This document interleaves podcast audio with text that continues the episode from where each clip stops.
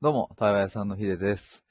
えっ、と、今回はですね、AI 時代における対話屋さんの価値というテーマでお話ししたいと思います。ちょっと今も外から歩いて配信しているんですけども、めっちゃいい天気だな。ちょっと風の音ちょくちょく入りますが、すみません。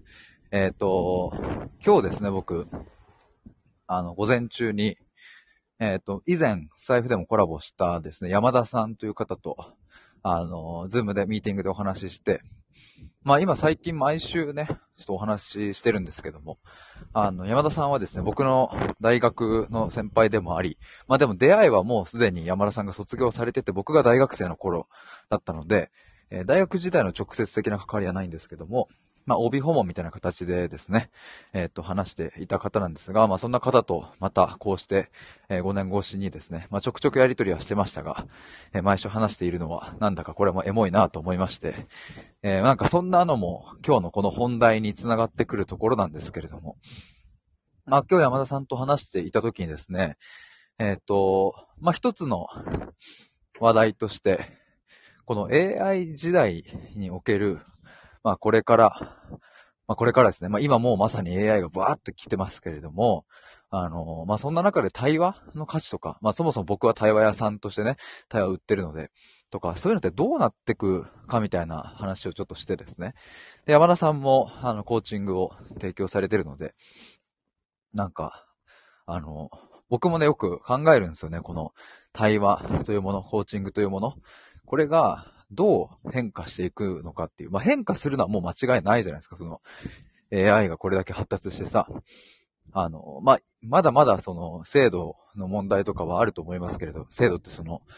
えっ、と、なんていうの？正確さの問題はあると思いますけども、まあ、間違いなく、その、対話できる AI なんて絶対出てくるじゃないですか。そのもう、だってチャット GPT とかさ、まあ、使ってみて、あのね、すげえなと思って。まあもちろん、へん、へんてこりんの回答もあるけど、いやでも、にしてもすごいじゃないですか、やっぱ。なんか、スピードも速いし。最近ね、 Notion の方の AI とかも、あの、 Notion AI っていうのもね、ちょっとこう見てみると、まあめちゃくちゃすごいなと思って。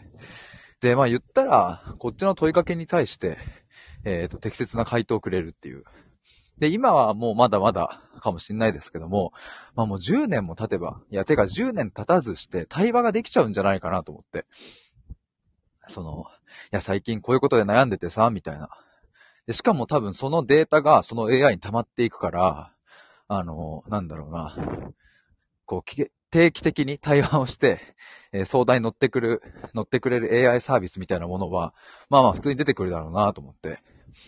で、まあそんなことを僕はよく最近考えてるんですけど、じゃあそんな時に、僕と対話するってどんな意味を持つのか、どんな価値があるのかみたいな、そういうところを最近考えてるんですけども。まあなんか、もうここでしかないかなと思うのは、あの、まあ結論シンプルに言うと思い出ですね。エモさ。なんかこれに尽きるかなと思って。いや、あのなんか、きっとですね、その、AI は優秀なので、えっと、まあ、もし仮にね、さっき言ったような AI の対話サービスみたいなのがあったとしてさ、こう、毎日毎日その AI に向かって話しかけていたらさ、多分その声の情報、声色っていうんですかね、えー今日は明るいとかさ、そういうデータから、多分そのものすごい、こう、で、そっから5年10年と話してったら、ものすごいデータ量から、僕たちに適切な、えアドバイスをしてくれるような対話サービス、AI のサービスが出てくると思うんですけども、まあそこで不足しているものというか、そこでは得られないものは何かっていうと、あの、まあ、あの今言った僕との、つまり人間、対人間との、こう、感情の共有とかエモさとか、あとはですね、僕の解釈。これ今日山田さんと話してる時にも出たかな。あの、僕だったり、まあそれこそ山田さんだったり、まあ対話をされている方って、まあ言ったらその人の解釈が挟まるわけですよね。だから、僕は僕の世界で物を見てるから、えっ、と、例えば、あの、クライアントさん来てもらったらさ、その人に対して僕は話を聞くし、で、僕はただ聞いて、うんうんって共感するだけじゃなくって、僕の考えもお伝えするし、そうやって対話を深めていくわけですけど、この解釈は僕だけのものだから、なんかここにすごく可能性というか価値を感じるし、で、なんか、あの、で、もう一つはですね、えっと、まあ、例えば今年、てか、まあ、じゃあ今日、僕とその対話を、うん、したクライアントさんがいたとして、で、まあ、今日、てか今年2023年、うん、話したっていう、それはですね、まあ事実として残るので、例えばですけど3年後、一緒に3年前を振り返れるのは、まあ、あの、僕しかいないと。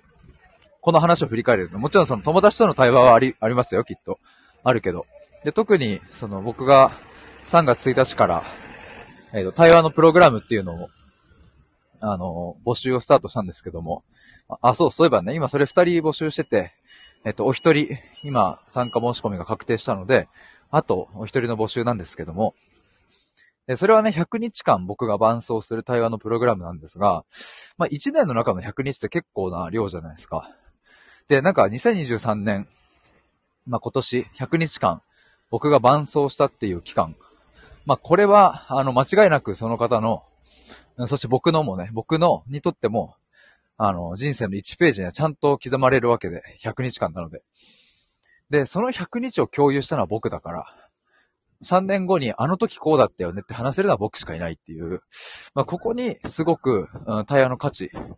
僕自身の、とこう対話をする価値ですね、が入ってくるし、うんと、これは AI では見出せないものだなと思って、で、え、最近は思っております。だからね、あの、何かを解決するっていう方向性の対話は、やっぱり、そっち側に行かなあの、そっち側じゃないなっていうのもちょっと思い始めましたね。今回この対話のプログラムを作るにあたって、あの、その詳細ページ、あの、概要欄にリンク載っけておくので、ぜひ覗いてみてほしいんですけど、あの、下の方に、対話屋さんからなんかメッセージみたいな感じで、僕の思いを綴った文章があるんですけど、あの、僕はね、いわゆる問題解決を目指してないです、みたいなのを、そこに書いたんですよ。でもなんかやっぱその方向性で間違いないんじゃないかなとは思い始めて、特に AI を触ってみてね、あの、まだまだチャット GPT とかさ、その、 Notion AI とかさ、その、まだそ、そのレベルだから、全部はわかんないけど、でもまあ自分でもちょっと触れてみて、思うのは問題解決はやっぱり、あもう絶対 AI に任せた方がいい。もう一瞬で出してくれるし、時間かかんないし。だから、知識とか、えっ、と、そうだな、経験でしか解決できないようなものは、うん、そのチャット、あえっ、ー、と、AI にお任せして、で、そこにね、あの、これこれこれ、こういうことについて悩んでて、えー、こういうふうに解決したいですって言ったら、もう秒速で返してくれるので、やっぱりそういうのはね、もうね、全部 AI に丸投げと。で、やっぱりその問題解決ではない部分の、うんと、ところを、あの、対話は埋めてくれるし、特に僕はそこを目指しているから、僕は問題解決は目指さない。もうこれはもうずっと、もう僕の中でもうなんか腹決まったなという感じですね。だから、あの、まあ、今回のタイヤプログラムでもお伝えしてるんですけど、僕ゴール地点とか目的とかは定めてないんですよね、今回は。対話プログラムは。だから自分らしく生きるための対話プログラムでもなければ、自分自身のことを認められるためのタイヤプログラムでもないし、だからゴール設定はない。もうとにかく、人生の解釈、いろんな解釈をこう変更してったりとか、アップデートしたりとか、自分と深く向き合ってみたいなところを、まあやっていくので。いやでもこの方向性で間違いないなと、これめちゃくちゃ価値がやっぱあるなと思います。特に、特にこれから。これからはもう問題解決ではなく、やっぱり問題提起とか、自分の人生に何を見出していくかみたいなところに、で、そこはやっぱ、あの、まあ、AI でもそこは、あの、できるとは思うけど、そういう対話は今後ね、進化していけばできるとは思いますけれども、まあ、それをね、人間と共有する、まあ、かつ、えっと、僕の解釈で、えっと、共有するっていうのはやっぱ僕しかできないので。で、まあ、さらに僕はですね、こう、もう本当に、えっと、何年前だ？大学の時からこういうのやってるから、えっと、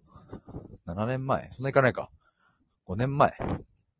まあでも5年間、ちょっと今度ちゃんと計算しよう。でも、まあ、あの、少なく見積もっても200人以上は、そういう人生を、と向き合う対話っていうのをしてきて。だからまあ僕も、そういう、自分のものの見方とかは、めちゃくちゃこう、洗練されてきたし、だから僕からの解釈っていうのは、うん、なんかそんな、へんてこりんなものではなく、まあ、僕もそこはこう、自信を持ってお伝えできるところかなと思うので、なんかそういう、なんだろうな、エモさを一緒に共有できる。あの、だからこれね、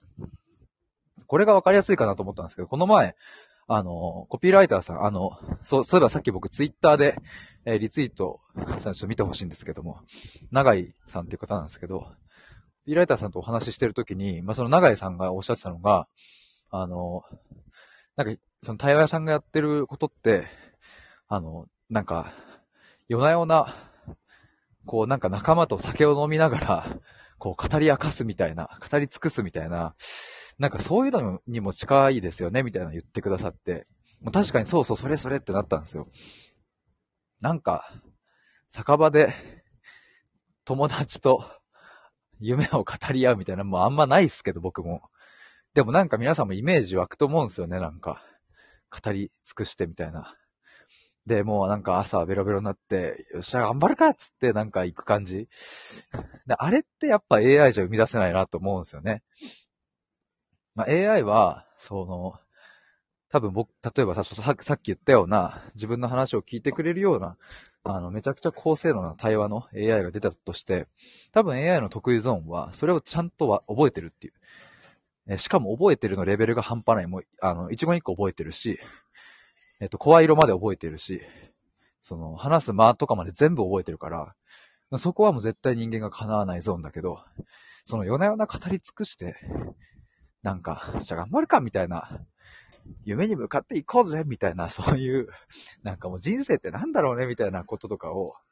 なんか一緒に共有し合えるのって、人間しかいねえなと思って、それは。だから僕はなんかそういう意味で、まあその、なんだ、クライアントさんと対話をするっていうのは、そこにエモさがあるなと。だから僕はこう、特に対話のプログラムを今回、あの、買ってくださった方とかとは、うん、なんだろうな、なんか、また5年後なのか10年後なのか、わかんないけど、その方のタイミングで、なんか振り返ったりとか、なんかそういう関わり方ができたら、またいいだろうなと思ったりしますね。なんかさ、あの、僕、友達は、あの、ほんと少ないんですけど、特に高校時代の友達とかも少ないですけど、唯一ね、今でも繋がってる友人が一人いて、野球部のね。で、まあ、そいつと話して思ったんですけど、なんかその高校時代のお互いを知ってるのってお互いしかいないよねっていう話で一回盛り上がったことがあって、つまりその、いや、もちろんあれですよ、その、今からさ、わかんない、同窓会やりますとかってなったら、そういう過去ね、一緒に過ごした仲間と出会うかもしんないけど、まあそうそうないんでね。しかも会ったとしてもさ、そっから一生付き合っていくかってわかんないじゃないですか、なんか。でもなんか、17、8の頃の自分を知ってくれてる人と今でも、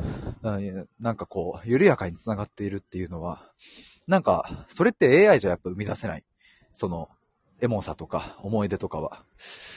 っていうのを考えるとさ、なんかこの2023年、まあ、僕のその対話をもし買ってくれたとしたらさ、プログラム受けてくれたとしたら、それが10年後になった時に、2023年のあの頃の私を知ってくれてるのは対話屋さんだし、え逆もしかりですね。僕が、うんと、長期の対話のサービスを初めて今回出したわけですけど、そんな、あの、初のサービスを買ってくださったのは、えっと、あなたが初めてだからっていう、そういう記憶として残っていくので、やっぱその思い出は AI じゃ無理だっていう。なんかだんだんね、最近こう、どうやったらこの AI 時代にこの対話っていうものを届けられるのかなとかって考えてると、やっぱそういう思い出とか、エモさとか、感情の共有とか、しかもそれを、うん、短期間、その短期思考で考えるのではなくて、より長期で、5年、10年、いやもっと言えば20年、30年とかっていうスパンで、捉えていくっていうのがなんか面白いなと思いました。だってさ、僕今27ですけど、30年後もね、それにもし健康で生きていたら、僕は、えっ、と、57歳 ?8 歳？ぐらいなので。でもなんか、いや、そんな時までもし緩やかに、こう、対話のプログラム受けてか、受けてくださった方と繋がってたら、うん、なんか、エモいっすよね。いや、あの時スタイフとかそんなのあったよね、みたいな。多分その頃って時代がまた変わってね、スタイフもどうなってるかわかんないですけど、なんかそれを作り出せる、生み出せるっていうのはこう、今関わってるから、えー、20年後がエモくなるわけで。うん、なんかそういうのを、こう、たくさん共有していきたいなと、思いました。えー、ということで、今回は AI 時代における対話屋さんの価値というテーマでお話しいたしました。あの、先ほど言ったプログラムの詳細と、あとですね、僕、4月1日に対話会をやるんですけども、それもあの概要欄にリンク貼っておくので、ぜひ覗いてみてください。定員4名なんですけど、今お一人申し込みが確定しているので、えっ、ー、と、あ、対話会の方ですね。なので、えっ、ー、と、残すところ、あと3名の募集になります。今回は、えー、自信ですね、テーマ。自分を信じると書いて、自信をテーマにして、皆さんと一緒に、あの、そもそも自信って何だろうねっていうことを、えっと、楽しみながら深めていくっていう、そんな対話会になっております。4月1日の夜9時、え？夜9時からか。夜9時から90分でやります。参加費無料です。で、オンラインで、えっと、ズームを使ってやりますので、ぜひご興味ある方はですね、公式 LINE から僕に、えっと、対話会参加したいですとメッセージくださると嬉しいです。えー、ということで以上です。ありがとうございました。バイバーイ。うん。